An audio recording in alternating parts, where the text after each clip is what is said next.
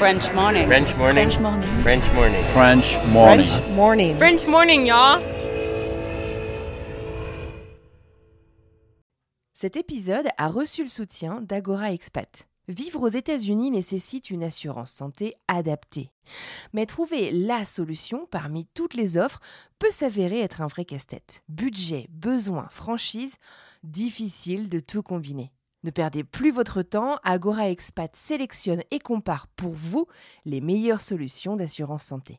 Offre personnalisée, accompagnement sur mesure, devis et conseils gratuits, Agora Expat est le courtier référent de la communauté francophone expatriée aux États-Unis. Retrouvez plus d'informations sur agoraexpat.com. Et maintenant, place à l'épisode.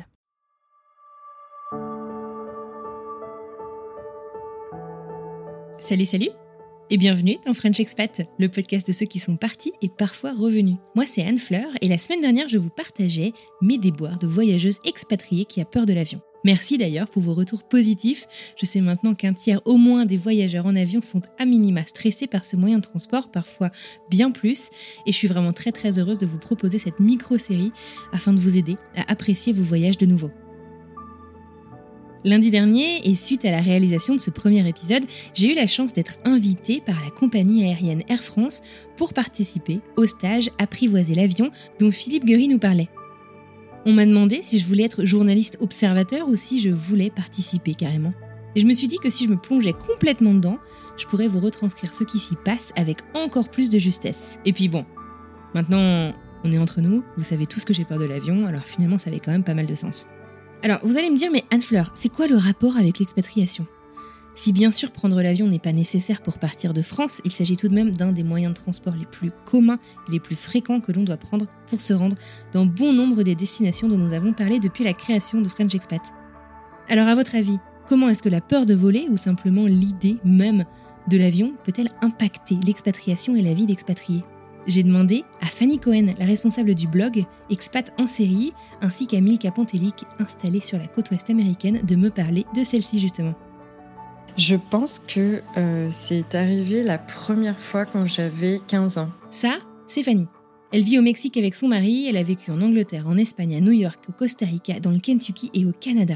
Donc les voyages, ça la connaît. Alors en fait, je suis quelqu'un qui a toujours voyagé en avion depuis mes trois mois. Et ça, c'est Milka.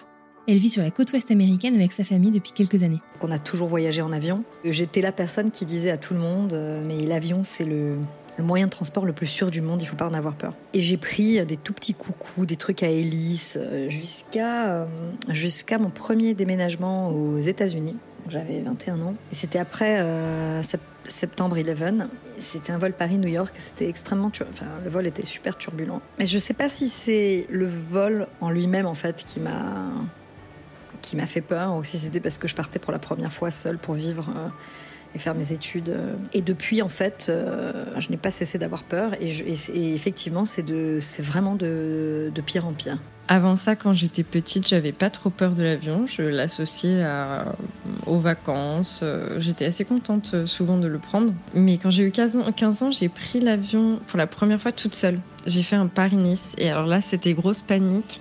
Euh, je pouvais pas m'arrêter de pleurer tellement j'avais peur et tellement j'étais stressée. Et donc quand je suis arrivée dans l'avion, euh, le personnel de bord m'a euh, gentiment proposé de venir dans le cockpit avec eux et de voir le, le, vol pour que ça me rassure. C'était un vol d'une heure, donc avec du beau temps.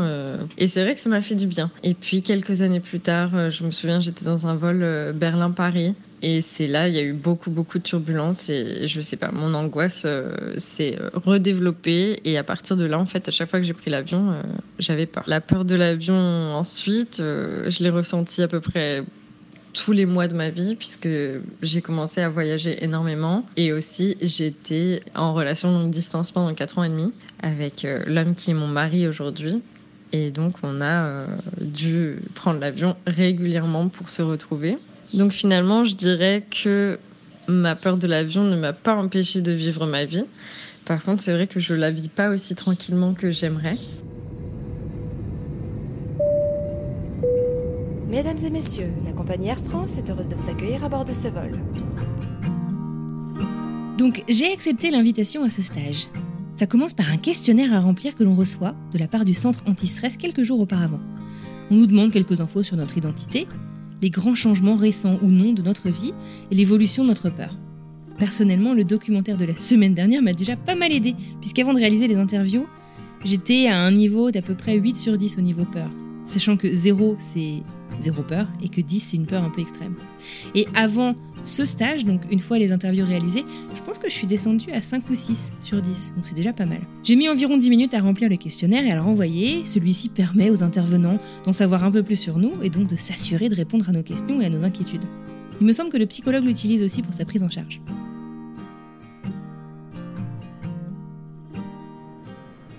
Ça y est, on est lundi, on est début juillet, je suis sur une aire d'autoroute à 30 km euh, d'Orly et je suis en route pour euh, le stage Apprivoiser l'avion d'Air France. Je vais y passer une bonne partie de la journée, je dois arriver à 11h et on est en, je sais pas si on dit en cours, en stage, jusqu'à 18h. J'ai hâte. J'appréhende un petit peu aussi parce que je vais être face à mes peurs, mais en tout cas j'ai sacrément hâte de découvrir bah, ce qu'on peut me proposer pour mieux vivre euh, tout ça. Allez c'est parti, direction Orly. Ça y est, me voilà à Orly. Je viens de me garer. Et ben c'est parti, on va voir si on arrive à l'apprivoiser cet avion. Direction le poste Bravo, où l'accueil du stage se fait.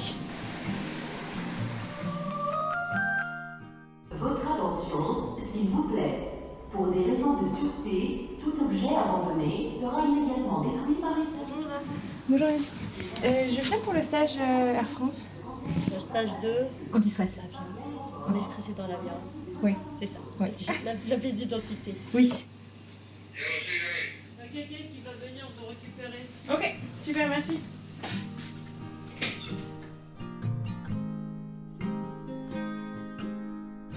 Alors là, vous êtes centre de formation vers France. Elle, c'est Géraldine, chef de cabine principale, c'est-à-dire que c'est la big boss des hôtesses et stewards sur les longs courriers, quoi.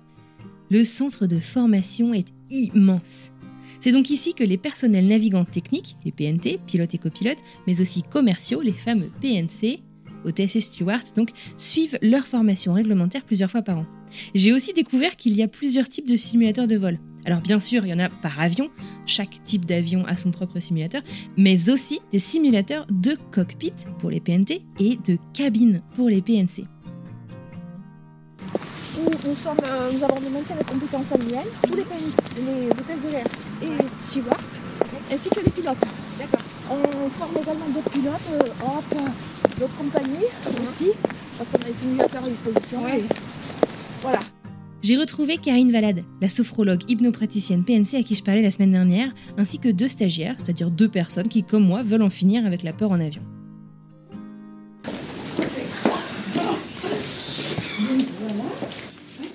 Bonjour. Bonjour. Bon bah bienvenue. Après un petit café, c'est Karine qui nous a présenté le programme de la journée. Ce matin, on va parler du stress, de comment est-ce qu'on le gère ou non, des différents profils de voyageurs, on va apprendre à se connaître, on va apprendre différentes manières de mieux vivre et d'accepter ce stress. Ce midi, c'est Géraldine qui va nous présenter les différents métiers à bord. Puis en début d'après-midi, c'est Philippe PNT qui va nous faire un cours sur l'aéronautique, puis qui nous embarquera carrément dans un simulateur de vol. Déjà, je vous félicite d'être venu parce que des personnes s'inscrivent mais ne viennent pas. C'est un petit peu trop tôt. Bravo d'être ici, déjà d'avoir fait ce pas. On a d'abord commencé par décrire notre stress et par le localiser physiquement. Moi, par exemple, ce qui me fait peur, c'est les grosses turbulences et surtout, surtout, la traversée de l'océan Atlantique. La peur de ne pas pouvoir se poser en cas de problème. D'autres stagiaires, quant à eux, avaient peur des phases de décollage, par exemple, d'atterrissage. Certains avaient très peur des crashs ou encore redoutaient l'enfermement. Ça dépend bien entendu de chacun. Et puis, moi, je ressens ma peur surtout au niveau de la poitrine et de ma gorge. Qu'en est-il de nos deux expatriés? Quand je dois prendre un vol, je suis malade deux, trois semaines avant, ou bien deux semaines avant. Alors, J'ai mal au ventre, je dors mal. Mais euh, je ne veux pas que ma peur de l'avion m'empêche de voyager. Donc j'ai toujours, je me suis toujours forcée à voyager. On a toujours voyagé partout dans le monde. Mais j'ai toujours été complètement out pendant les, pendant les vols. Euh, parce que je pouvais pas, je pouvais pas gérer. Les quelques fois où j'étais pas, euh, j'étais pas euh, sous somnifère ou sous anxiolytique, ça s'est pas bien passé du tout. je pense à un dernier vol. On est allé à New York et on est passé au-dessus du Colorado et ça a été, moi je crois là le pire de ma vie. Et je n'avais pas pris de d'anxiolytique. J'ai trouvé des mécanismes pour pour gérer ça, c'est-à-dire que je prends des anxiolytiques et des somnifères. Euh, à des doses parfois un peu recommandées, parce que j'ai tellement peur que les doses, l'homéopathie ne marche pas sur moi. Et donc, euh, ben, je me suis dit, c'est ce que c'est ce que je ferais pour gérer gérer les vols. Je trouve plus ou moins des solutions, parce qu'évidemment, c'est très difficile à vivre. Euh, donc j'essaye de rester positive, j'essaye de sentir des huiles essentielles aussi, ça m'aide beaucoup avec le stress, mais j'ai pas encore trouvé la solution miracle et, et j'ai très envie de faire quelque chose, c'est sûr, parce que c'est pas vraiment euh, agréable en fait euh, de d'être tout le temps stressé en voyage. Si vous connaissez un peu mon histoire, mon mari et moi, on a traversé les États-Unis et le Canada en van. Et l'une des principales raisons pour laquelle on a fait ce type de voyage, c'était déjà de faire du slow travel, de, de vraiment prendre le temps d'explorer, de pouvoir camper là où on voulait. Mais il y avait aussi cette, euh, cette idée de ne pas avoir à prendre l'avion pendant de nombreux mois. Et ça m'a beaucoup plu de ne pas prendre l'avion. Et là, on n'a pas pris l'avion depuis encore euh, novembre l'année dernière quand on a déménagé au Mexique. Et j'adore une vie sans avion, j'adore, mais je sais que c'est pas possible parce que bah, ma famille est de l'autre côté de l'océan et que j'ai envie de rentrer et j'ai envie de de me sentir à l'aise pour pouvoir rentrer deux mois en France euh, tous les ans et ne pas avoir ce stress du, voyage à chaque fois. Vous le verrez dans le simulateur cet après-midi. Le Philippe, le copilote, va vous mettre, va vous demander de fermer les yeux à un moment donné. Et puis il va vous mettre dans différentes situations. Il va faire tourner l'avion à droite, à gauche, puis en même temps il va monter, puis il va peut-être descendre aussi. Il va accélérer, il va peut-être ralentir un petit peu. Il va vous dire qu'est-ce qui s'est passé, qu'est-ce que j'ai fait? Vous verrez, hein, vous comme nous qui volons très souvent, on se trompe. Nos sens, en fait, ne nous envoient pas forcément les bons signaux quand on est là-haut. Donc nous, on n'est vraiment pas fait pour voler. Apparemment, il y a différents types de voyageurs. Les grandes catégories sont les terriens, les décideurs, les anxieux, les spatiophobes et les choqués. Et un voyageur peut se situer dans plus d'une catégorie. Moi, par exemple, je pense que je suis un peu décideur et anxieuse à la fois quand il s'agit de l'avion. L'idée n'est bien entendu pas de mettre les gens dans des catégories fixes, bien au contraire, mais en connaissant un petit peu mieux le profil, notre profil, alors on peut trouver un peu plus facilement comment gérer sa peur. Avec Karine, on a fait plusieurs séances de sophrologie. La sophrologie, c'est l'étude de l'esprit harmonieux, équilibré. Il s'agit d'une discipline de relaxation qui est basée sur la respiration et la gestion de la pensée. Je vous en parlais la semaine dernière, et à dire vrai, j'y connaissais pas grand-chose. Si vous voulez découvrir d'ailleurs une séance de sophrologie, je vous invite à aller écouter l'épisode bonus qui est sorti cette semaine. Moi, ça m'a fait un bien fou, donc je vous invite à aller découvrir cette séance vous aussi. Je dois même vous avouer un truc, je me suis endormie pendant la dernière séance de la journée. J'en revenais pas. J'ai tellement de mal à lâcher prise d'ordinaire. C'est d'ailleurs ce que j'ai appris aussi. C'est que comme toutes les bonnes choses, l'efficacité de la sophrologie, elle sera tout autre si l'on la pratique régulièrement. C'est-à-dire qu'en fait, il faut faire de la sophrologie en période de stress, oui, mais toute l'année, c'est encore mieux. Alors, on ne vous dit pas d'en faire euh, tous les jours, tous les soirs, mais même rien qu'une fois toutes les quelques semaines, afin que votre corps connaisse la sophro et que vous connaissiez de mieux en mieux votre corps par différents niveaux de stress, différentes situations de la vie, ça vous aidera énormément. J'ai aussi appris que le stress, c'est addictif. Je m'explique. Plus on est stressé, et plus on stresse. Le stress se nourrit de notre stress, de notre peur, de notre inconscient. Oui, oui, de notre inconscient. Il remplit en fait tous les trous. Prenons un exemple sur Terre. J'entends un bruit auquel je m'attendais pas pendant que je suis en train de faire la vaisselle. Tout va bien, mais mon esprit est déjà en train d'imaginer le cambrioleur qui est rentré par la fenêtre et qui est prêt à m'égorger. J'exagère, mais à peine. Et eh ben en avion, c'est exactement pareil. Sans aucune preuve tangible, le stress s'éclate et nous conduit à faire des scénarios dignes des plus grands Spielberg à la moindre turbulence, au moindre petit bruit, au moindre élément un peu perturbateur. Il y a d'autres techniques aussi qui peuvent être très intéressantes. La méditation, par exemple, si vous voyagez sur un long courrier de Air France, vous pouvez trouver le programme Mind dans le système d'entertainment que vous retrouvez dans votre écran de siège. Ça propose des exercices de relaxation et de méditation avec Christophe André que vous pourrez faire pendant le vol. Bien entendu, il y a aussi les podcasts. Alors moi, c'est pas nouveau, vous savez que j'adore ça.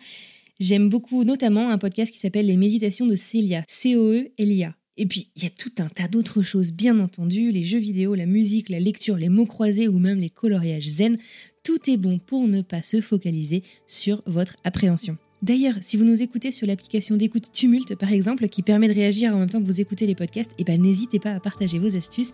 On sera ravis de les rediffuser auprès de nos auditeurs. Ensuite, c'est Géraldine Siepravski, la PNC qui m'avait accueillie tout au début de la journée, qui est revenue. Donc je suis chef de cabine depuis 20... Enfin non, je suis chef de cabine depuis 3 ans sinon, donc hôtesse euh, la plupart du temps sur mon courrier depuis euh, maintenant euh, 21 ans. Elle a insisté sur un point qui me semble super important de rappeler ici. Beaucoup de gens pensent que la mission principale des cabin crew, c'est-à-dire les hôtesses et les stewards, c'est de servir des plateaux repas et des cocktails. En fait, pas du tout. Elle a même dit un truc qui m'a fait sourire, que j'avoue que je me suis déjà posé la question. J'étais au premier rang de ma cabine lors d'un vol, assise en face d'une hôtesse au décollage. Je me disais, tiens, c'est marrant. Elle est assise à attendre le décollage, elle a honnêtement pas l'air vraiment débordée. Et en fait, Géraldine nous l'a expliqué cette personne, à ce moment-là, elle est en train de faire cette checklist mentale, elle est en train de réfléchir aux procédures de mise en sécurité de chacun, elle est en train d'imaginer comment briefer son passager requis. Le passager requis, d'ailleurs, ça vous dit quelque chose? Il s'agit d'un passager choisi, moi je dis même élu, un passager par PNC. Donc chaque hôtesse, chaque steward a identifié un passager lors de l'embarquement, quelqu'un qui a priori parle sa langue maternelle, la comprend bien, qui semble être quelqu'un de confiance et sur qui il ou elle s'appuiera en cas d'urgence. Bref, c'est un métier dans lequel les plateaux repas ne représentent finalement qu'une toute, toute petite partie. Avant ce stage, pour moi, PNC, je l'entendais quand le pilote disait PNC, dernier virage. Ou au décollage. PNC, armement des toboggans, vérification des portes opposées. Géraldine nous explique les différents postes de PNC sur les longs courriers. Dans les PNC, on va retrouver sur long courrier un CCP, chef de cabine principal. Le chef de cabine principal, vous allez le reconnaître, il aura deux galons argentés. Donc ça, c'est sur les gros porteurs. Les gros porteurs, on appelle gros porteurs euh, les avions bi-allés, contrairement aux mono-allés. Donc gros porteurs, il y aura deux couloirs en fait. Donc on a un chef de cabine principal qui chapeautera deux chefs de cabine. Voilà, on y vient. Le chef de cabine aura donc, vous le reconnaîtrez, avec une seule barrette argentée. Chaque chef de cabine chapeautera une équipe d'hôtesses et de stewards. Voilà. Excusez les bruits de bouche, on nous a servi nos plateaux repas, délicieux d'ailleurs, juste à ce moment-là. Qui se répartissent géogra- géographiquement l'avion. C'est-à-dire que le CCP, il va chapeauter donc les deux chefs de cabine, les chefs de cabine, les hôtesses et les stews, et on aura une partie de l'équipage qui va s'occuper de la zone avant et l'autre partie de l'équipage de la zone arrière. Là, une stagiaire a demandé si ces grades étaient standards dans toutes les compagnies aériennes. Bon, ce qui est standardisé, c'est quand même le doré pour les pilotes, l'argenté pour euh, la cabine. D'accord. Voilà. Donc, euh, le commandant de bord, lui, aura quatre galons. Vous le reconnaîtrez. Parfois, il vient faire un tour en salle d'embarquement pour voir comment ça se passe. Euh, ou alors à l'embarquement, même dans l'avion, il est là et il peut aussi participer à l'embarquement si vous avez des choses à lui demander. Donc, euh, quatre galons dorés et le copilote, il en aura trois.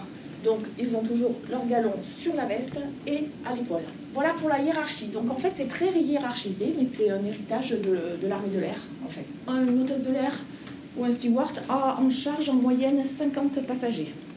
Voilà. Et à chaque porte, à chaque issue de secours d'un avion, également, ça correspond à un poste de sécurité.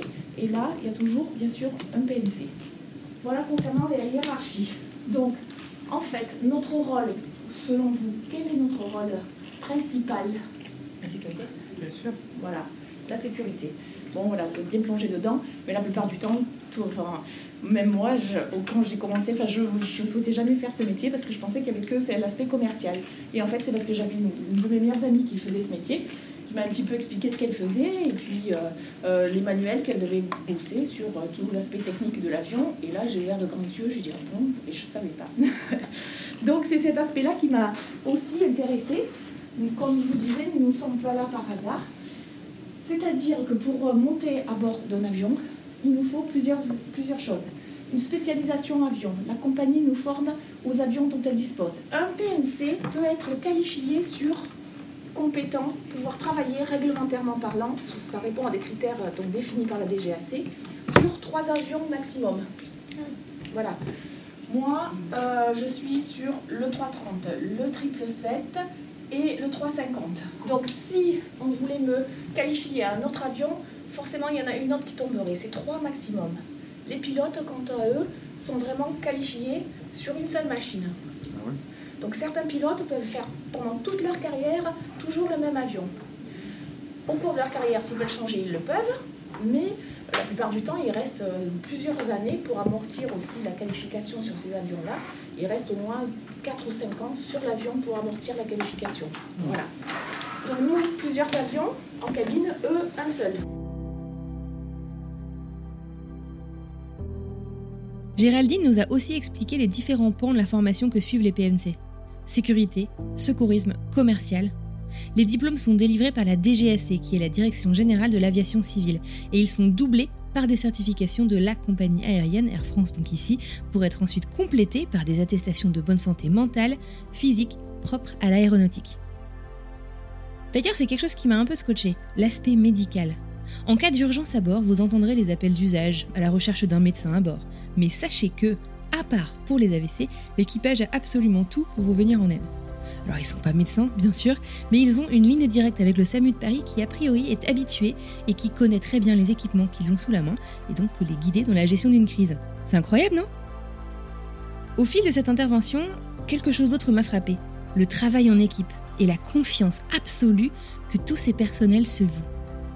Alors oui, on pourrait s'y attendre. Mais selon une étude de Paul-Manuel Gaudois-Hilario, publiée en février 2021, qui porte notamment sur le nombre de salariés d'Air France KLM selon la catégorie dans le monde entre 2018 et 2020, il y aurait tout de même plus de 20 000 PNC chez Air France. Et Géraldine le dit, elle-même après plus de 20 ans de carrière dans la compagnie, elle ne connaît jamais tout son équipage au début d'un vol. Et pourtant, ça marche. Ils travaillent ensemble et la solidarité est particulièrement forte. La confiance aussi entre les différents personnels. Après, le groupe ressources management, on a des cas pratiques, on travaille sur des cas pratiques. Et là, ça nous permet d'améliorer notre, notre travail ensemble, d'équipe, de gérer le stress, de communiquer efficacement, de détecter les erreurs des collègues et d'être opérationnel. Voilà, quand euh, on a des doutes, euh, on n'est pas sûr, on communique, parce que ça peut arriver à tout le monde, et puis au contraire, ça peut déceler une, faiblesse ou euh, d'une procédure, une procédure qui est mal comprise ou qui ne peut pas être appliquée parce que, parce que justement dans la pratique, eh ben, c'est applicable. Donc euh, vraiment, on fait remonter les informations, tout ce qui nous paraît anormal, bizarre, qu'on n'arrive pas à appliquer ou, euh, toute question. Et là, la politique d'entreprise, ce n'est pas de, blâmer, de, de, de ah, t'as pas fait ci, t'as pas fait ça, t'as pas fait comme il fallait. C'est pas du tout ça. Au contraire, on accueille l'erreur, le doute pour s'améliorer. Et c'est ce qui permet euh, de faire évoluer la sécurité des vols. Enfin, c'est Philippe Lecoeur, PNT, copilote et ancien steward qui est venu nous faire un cours d'initiation à l'aéronautique. D'abord, est-ce que tout va bien? Oui. Ouais Ça vous a plu la, première partie de. Oui. Ensuite, on va au simulateur tous ensemble avec Géraldine. Alors, je m'appelle Philippe Lecoeur. Je suis euh, copilote sur euh, cette formidable machine qui est la 320 depuis 14 ans bientôt.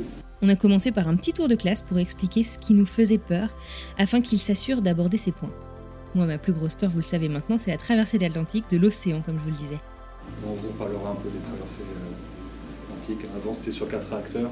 Et avec les progrès euh, technologiques, on est passé sur deux réacteurs, à certaines conditions drastiques d'entretien des avions, d'occurrence de panne de réacteurs. Et en fait, tu as toujours un, aéroport pas loin pour pouvoir euh, te poser. Dans l'océan Atlantique? Ben, Tu en as quelques-uns. Tu as le Cap Vert, tu as les Açores, Cap Vert. Et puis finalement, au bout du compte, tu t'aperçois que tu as toujours un terrain pas très loin en fait. Et puis pour l'Atlantique Nord, on passe très au nord pour avoir les terrains du Groenland.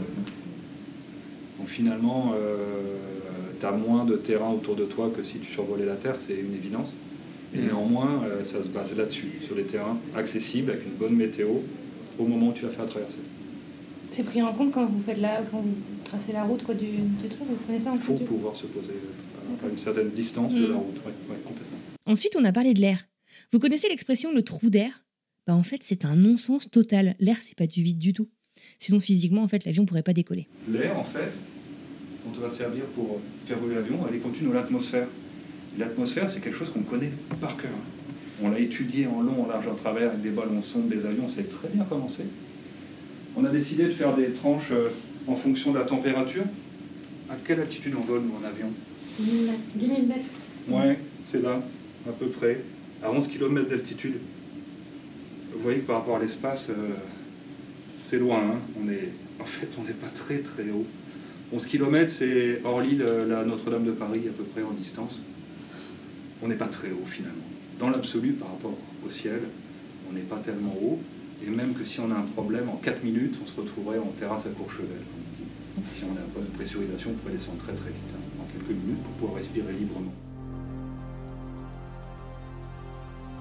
Une fois qu'on a décollé, il faut voler. Jusque-là, je vous apprends rien. Les avions volent généralement à 10-11 km d'altitude, soit 10-11 000 mètres. Pourquoi cette altitude? Les avions en fait pourraient voler beaucoup plus haut. Et en fait, à cette altitude de 10-11 km, les réacteurs ont un rendement archi optimal. Ce qui fait qu'on brûle pas trop trop de kérosène, que ça fait pas trop trop de bruit, donc c'est quand même confortable pour les passagers. Et donc, in fine, ça permet aussi aux compagnies de rester un peu compétitifs sur le prix de leur billet. D'ailleurs, vous avez remarqué, parfois vous êtes en croisière, tout va bien, et puis on entend les réacteurs qui redonnent un peu de poussée là, pendant allez, quelques minutes, puis ça revient bien normal. Vous avez remarqué, non Oui, oui, oui. Ouais. oui, Vous savez pourquoi. Ça, ça Non. génère quoi en vous, ça Je me dis, ça y est, il se passe quelque chose. Ouais.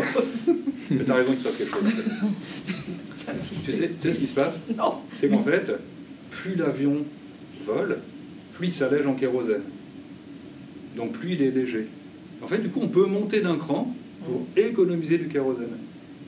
Donc c'est juste pour ça, en fait, on monte d'un palier pour économiser du kérosène. Bon, l'avion, il fait ça à une certaine altitude, il s'allège, il remonte un peu, il fait une autre altitude, il s'allège un peu, il refait une autre altitude, tout ça pour économiser du kérosène. C'est juste ça. Ce que tu entends, c'est un peu plus de puissance de réacteur pour monter et ensuite revenir à un régime de croisière. C'est juste ça en fait. En tout cas, tout ça pour vous dire que on n'est pas haut et que l'atmosphère, c'est, on la connaît par cœur. Les ingénieurs la connaissent par cœur. Ils vont s'en servir pour faire voler l'avion. Mais il n'y a rien d'inconnu et il n'y a rien de vide là-dedans. L'oxygène, l'azote, tout ce qui compose l'atmosphère entourera toujours l'avion. Toujours, toujours, toujours, toujours, toujours.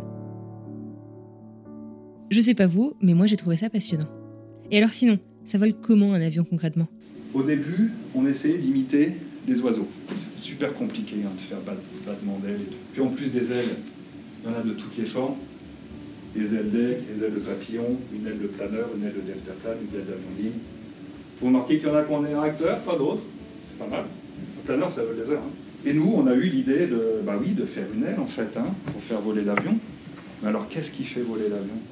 Bah, Les gens, ils ont pensé à la pression atmosphérique. Au niveau de la mer, un mètre cube d'air, ça fait 1,2 kg, ça diminue un peu en montant. Mais cette pression, est-ce que vous la ressentez? On ne la ressent pas, honnêtement. Vous savez combien elle représente sur un centimètre carré de pression en kilogrammes? Tu as 1 kg de pression atmosphérique par centimètre carré. Alors il y a des gens qui se sont dit, voilà, attends, il y a 1 kg par centimètre carré. Sur une feuille de journal, ça fait à peu près une tonne. Une tonne de pression atmosphérique sur la table. C'est énorme. Mais la tonne, elle est là, puis elle est là. Elle s'annule. Alors quand Philippe Lecoeur dit elle est là et elle est là, il montre en fait le dessus et le dessous de l'avion. Et en fait, tant qu'on ne bouge pas cette fameuse pression, cette pression atmosphérique, eh ben l'avion il bouge pas non plus. Et si on diminue la pression atmosphérique, eh ben c'est un peu contre-intuitif et je vous invite à chercher ça sur Google parce que c'est vraiment impressionnant. Et ben l'avion va décoller tout seul. Ensuite, on a parlé des différents crashs aéronautiques qui ont eu lieu euh, dans l'histoire de l'aviation. Bien sûr, si on pense à la dernière décennie, on pense aussi à ce crash de Germanwings avec un pilote qui n'était pas complètement stable. Alors on a parlé de la santé mentale des pilotes aussi. Vous allez l'entendre dans un instant, comment Air France a pris des mesures, comme à peu près toutes les compagnies aériennes, pour éviter une situation telle que celle-ci. Et en fait, ça amène un point, je trouve, intéressant, aussi horrible, aussi terrible que certains accidents aéronautiques puissent être.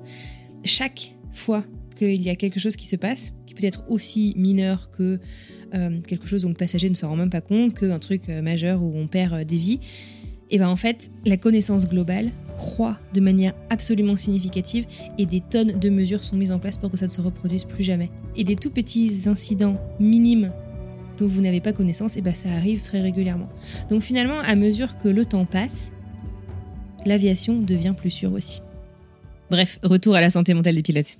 Il y a même une cellule qui s'occupe de ça, en fait, hein, chez nous. Quelqu'un qui perd confiance en lui, on ne sait pas trop pourquoi, eh ben, il va être géré par une équipe qui va l'aider euh, psychologiquement aussi.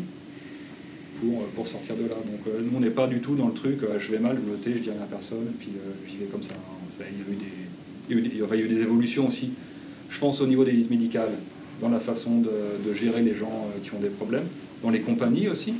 Et puis nous, les grosses compagnies comme Air France, je suis remplaçable par plusieurs centaines de pilotes. Hein. Si je manque, ça ne manque à personne.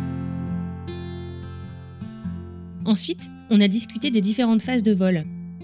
À quoi s'attendre? Quels sont ces bruits? Ces sensations? Une fois qu'on a décollé, une fois que tout s'est bien passé, on va réduire la puissance des réacteurs. Alors c'est pour des questions économiques, pour économiser les réacteurs, aussi pour des questions d'environnement sonore, pour que les réacteurs fassent moins de bruit. Hmm. En Allemagne, c'est plutôt qu'en France, par exemple. Alors regardez, on va décoller avec on va dire, 90% de la puissance des réacteurs comme ça. Et puis, pour les raisons que je vous ai données, il faut réduire un petit peu quand même, de quelques pourcents, la puissance. Si je réduis la puissance de mes réacteurs, je ne peux pas garder cet angle-là, il faut que je baisse un peu l'angle. D'accord?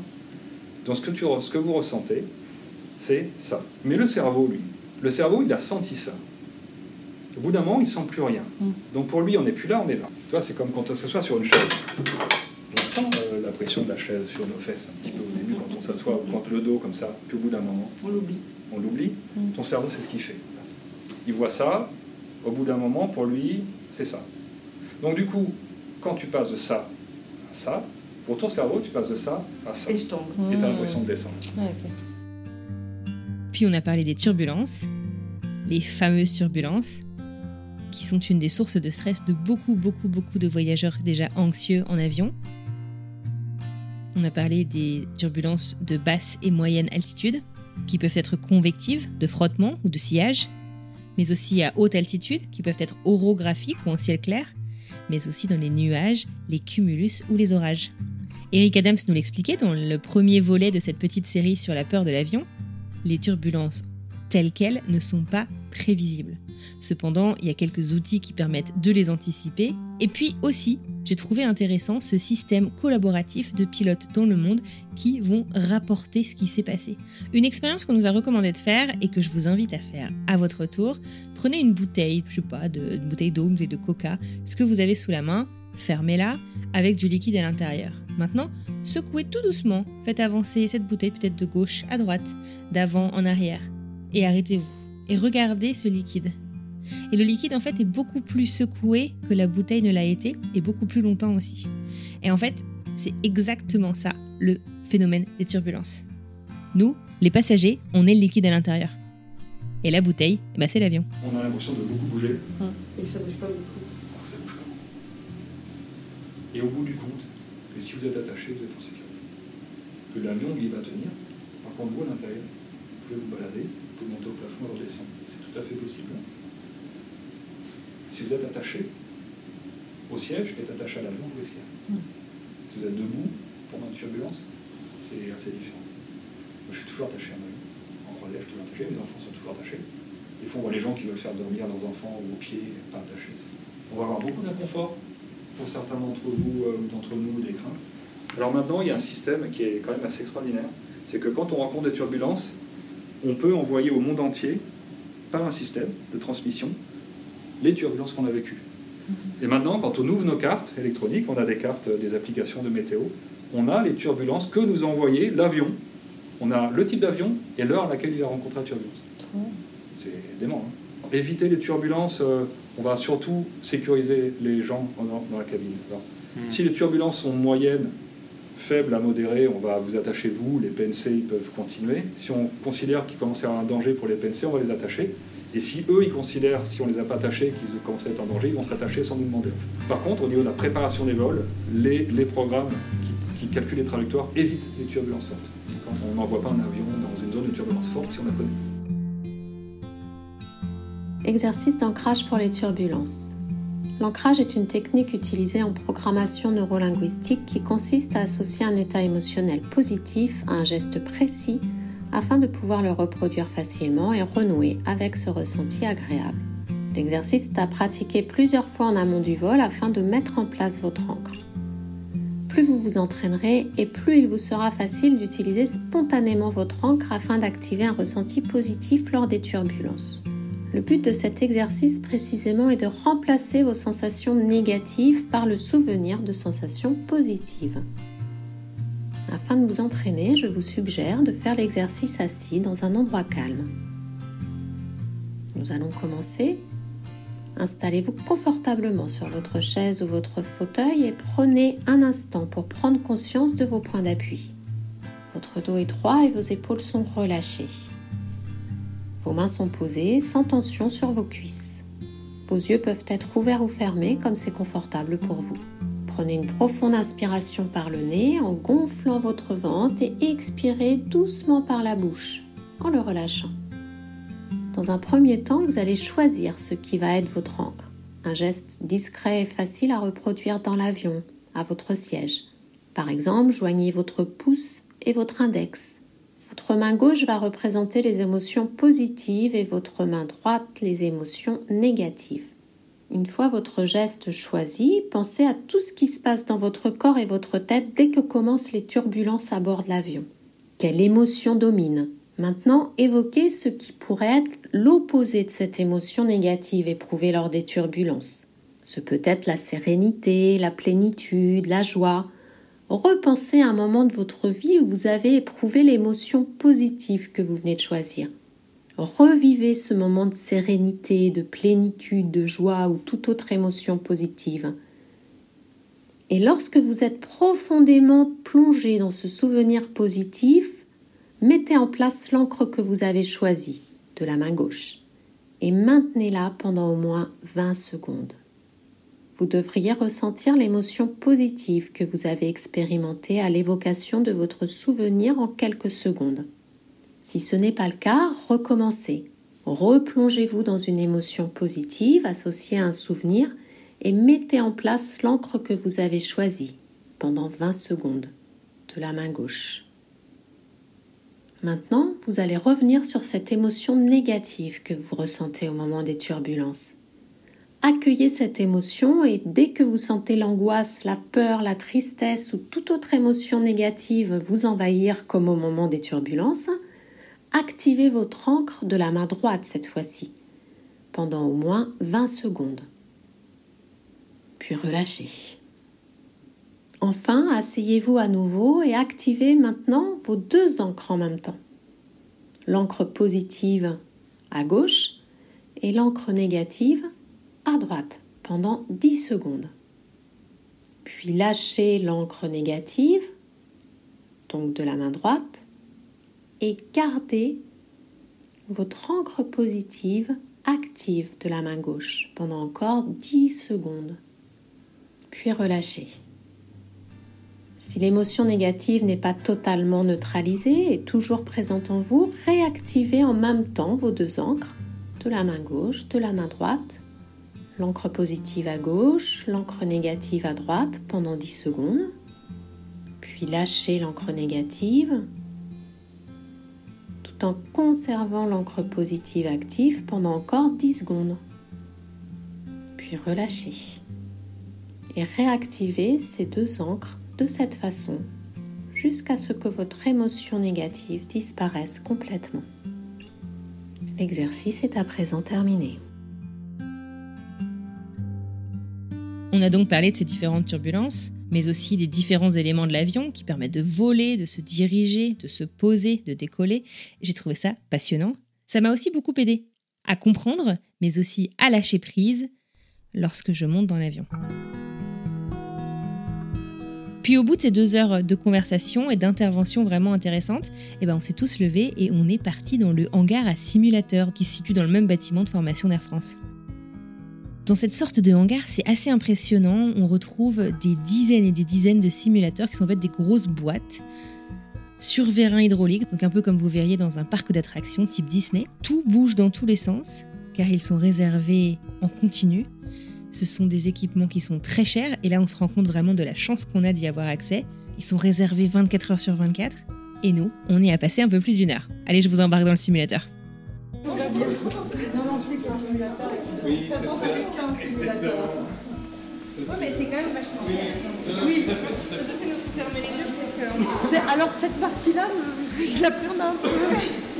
Mehdi, il va annoncer la bonne fin de surprise. Voilà. C'est incroyable, je peux regarder Ça, c'est un pilote qui s'entraîne Oui, qui se forme, qui s'entraîne.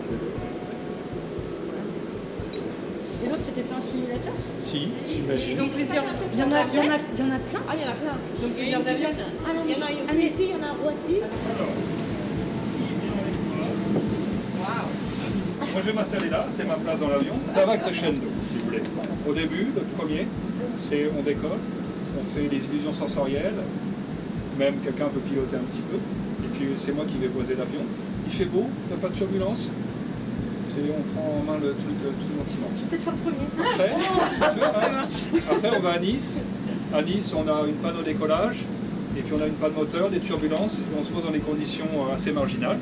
Donc là, pas mal de turbulences. La troisième partie, on fait un atterrissage, enfin un décollage, un atterrissage par faible visibilité.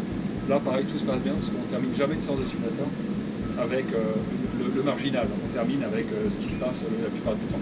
D'accord? Donc, on part sur du calme, turbulence, calme.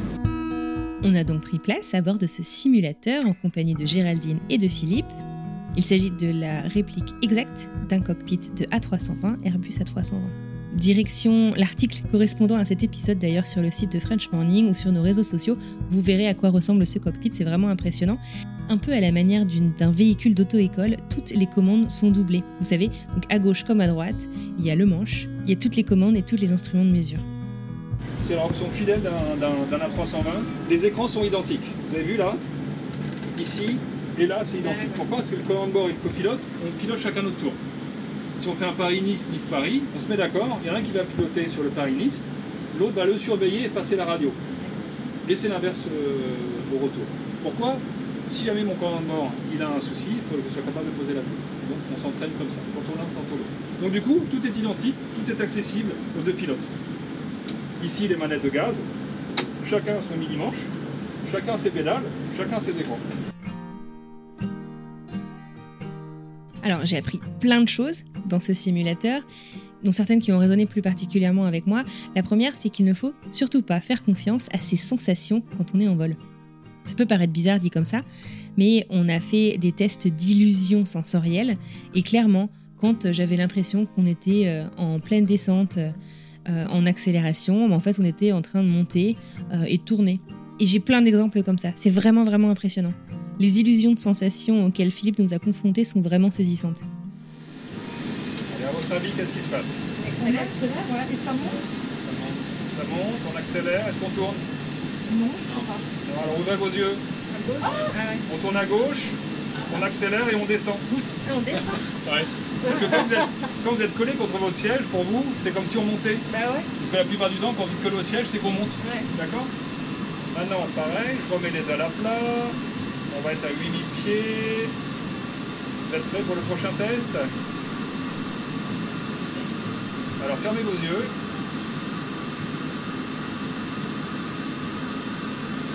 On ralentit? Et on descend.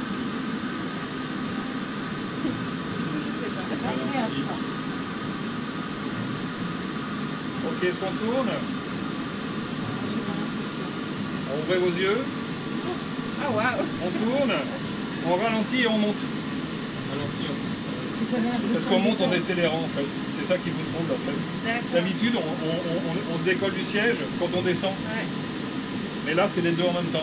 Donc du coup, euh, Et est-ce qu'on fait toujours. euh, Et ça, ça se fait en dire, il y a des moments où. euh, attends, attends, j'ai commencé à- on a deux questions en même temps, pardon. Vas-y, vas-y. Un autre point que j'ai trouvé particulièrement intéressant, c'est que l'avion peut décider d'aller à l'encontre du pilote. Alors dit comme ça, ça peut paraître un peu terrifiant, mais en fait non. En fait, ce qu'il faut savoir, c'est que l'avion, il sait ce qu'il est capable de faire et ce qu'il n'est pas capable de faire. Donc finalement, par exemple, si vous essayez de décrocher l'avion, c'est-à-dire de monter sans fin, et donc de, vous retrouver complètement à la verticale, et ben l'avion va dire non. Et un dernier point que je voudrais aborder, c'est le pilote automatique. Combien de fois est-ce que j'ai entendu Oh, mais en même temps, être pilote maintenant, c'est facile, vous mettez le pilote automatique. Et moi, la première. hein. Et en fait, c'est incroyable le nombre de choses que doit faire un pilote et un copilote, même avec un pilote automatique. Mais vous n'êtes pas toujours en manuel quand vous pilotez. Non, on est- êtes en pilote On est en pilotage, alors on est au pilotage, on est au pilotage automatique euh, 99,9% du temps en fait. hein. On décolle en manuel, on atterrit en manuel, nous, le pilote, il a tout intérêt à être en forme pour l'atterrissage. Donc, voilà, donc aucun intérêt à piloter en manuel en croisière en des heures. Aucun intérêt. Aucun intérêt. Donc on décolle et on atterrit en manuel parce que les aéroports déclenchent les atterrissages automatiques que par temps de brouillard. Le résultat, c'est des atterrissages manuels. Et là, on pose en manuel. C'est pareil, le pilote automatique, on le débraye, c'est la liberté du pilote au moment où il saute, il saute le, le plus opportun. Est-ce qu'on a un peu de son ah. Voilà, donc là, regardez, on a on runway 25. Ouais, c'est marqué sur la piste, vous voyez pas ouais. C'est plein dessus. Ouais. Alors, exactement. Et nous, euh, on, on, vraiment, on cherche à créer de la certitude de, de nos avions. C'est vachement important. On a des checklists qui nous servent à ça, à créer de la certitude.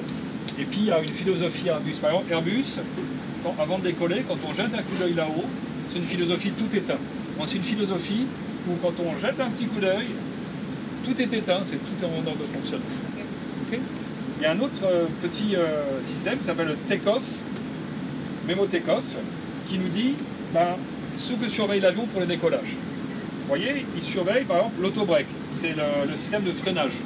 On le met au maximum pour euh, le décollage, pour qu'il freine au maximum. Alors si regardez, c'est marqué auto-break max, à fond à droite. Donc là, j'ai vérifié que mes commandes de vol, elles fonctionnent. Regardez, ça c'est les, les, les, les, ordinateurs. Il y en a un, deux, et celui-là il y en a trois. Vous avez vu la redondance Oui, uh, good afternoon, Air France 600, you are ready for takeoff. Le contrôleur dira, le contrôleur dira Air France 600, you clear for takeoff runway 25, please come. Clear for takeoff runway 25, welcome, Air France 600. Voilà, je lui ai répondu. Voilà, ça accélère. Je vois que j'ai la puissance décollage ici, là, sur mon, mes, mon cadran du haut. Je contrôle ici avec mes pieds l'axe de la piste.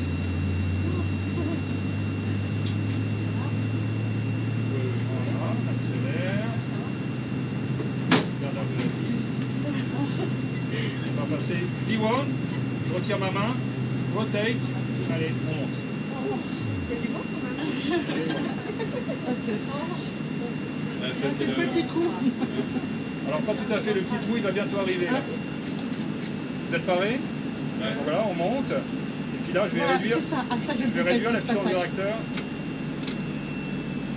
Voilà. voilà. Maintenant tu sais ce que c'est. Ah oui. Vous savez tout ce que c'est maintenant. En fait, bah, on du continue. coup ça fait beaucoup moins peur. Mais parce que tu vois devant aussi. Aussi. Voilà, donc là on est en train de monter, on va regarder dehors. Tant qu'on tourne pas, ça va. Parce que je vais pas tourner non plus. Pas tourner, en haut. Oh, il est méchant. Voilà, regarde, on tourne un petit peu. Au final, on a passé un peu plus d'une heure dans le simulateur de 7 à 320. C'était passionnant et aussi très rassurant. On a testé des scénarios dans lesquels on perd un moteur au décollage, dans lesquels on a un feu à bord, dans lesquels on doit faire une remise de gaz, c'est-à-dire arrêter d'atterrir et repartir pour mieux revenir, ou encore des atterrissages en pilote automatique total par très très faible visibilité. Et en fait, on se rend compte que ces scénarios qui nous paraissent catastrophes se finissent quand même très très souvent et la plupart du temps, voire tout le temps, très bien. On a appris plein de choses et on a pu confronter ce qu'on avait appris pendant la journée dans ce simulateur, en situation de vol. Tant d'un point de vue connaissance dans l'aéronautique, que ce qu'on a appris sur le fonctionnement des équipages, mais aussi de notre connaissance de nous-mêmes et de comment faire pour mieux gérer ces appréhensions. Une fois cette découverte du simulateur faite, on s'est retrouvé en salle de classe pour débriefer, pour échanger sur nos impressions, ce qui nous avait plu, ce qui nous avait moins plu, et conclure ainsi cette journée de stage. Et voilà, c'est terminé, c'était une sacrée journée. Euh, j'ai adoré, j'ai vraiment adoré. Je pense sincèrement que ce stage m'a énormément aidé euh, et je suis vraiment euh, super ravie d'avoir eu accès à toutes ces informations. J'espère que ça vous aura servi à vous aussi. Si vous avez l'occasion en tout cas d'aller faire un tour, d'avoir accès à toutes ces informations en live, à parler en fait à des professionnels et aller faire un tour en simulateur, bah, je vous le recommande sincèrement. C'est vrai que c'est pas accessible à toutes les bourses, mais en tout cas J'ai vraiment hâte à mon prochain vol pour voir comment ça, va se passer. Pour la petite histoire, je crois que j'avais mis mon niveau de peur euh, actuel avant le stage euh, en avion à 7, 6 ou 7. Et là, je pense que je suis entre 2 et 3, euh, sur une échelle de 1 à 10, sachant que 0, j'ai pas peur du tout. Et 10, j'ai une peur extrême. Maintenant, je suis en voiture, je suis dans la forêt du Perche et j'arrive dans 19 minutes chez moi, à moi les vacances. Je vous souhaite une très belle semaine. Un grand merci à vous d'avoir écouté ces deux documentaires sur la peur en avion et l'expatriation. Je vous retrouve mardi prochain pour un nouvel épisode.